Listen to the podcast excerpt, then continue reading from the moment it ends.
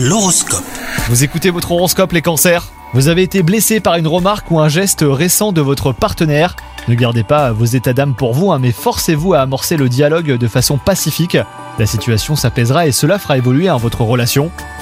Quant à vous, si vous êtes célibataire, vous allez avoir envie de vivre de nouvelles expériences, donc profitez bien. Au travail, vous vous sentez stressé et débordé par vos responsabilités.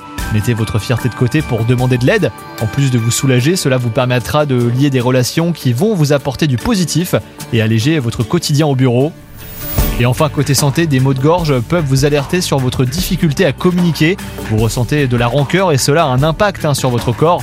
Essayez de verbaliser euh, ce que vous ressentez, vous serez soulagé et vos douleurs disparaîtront euh, progressivement. Bonne journée à vous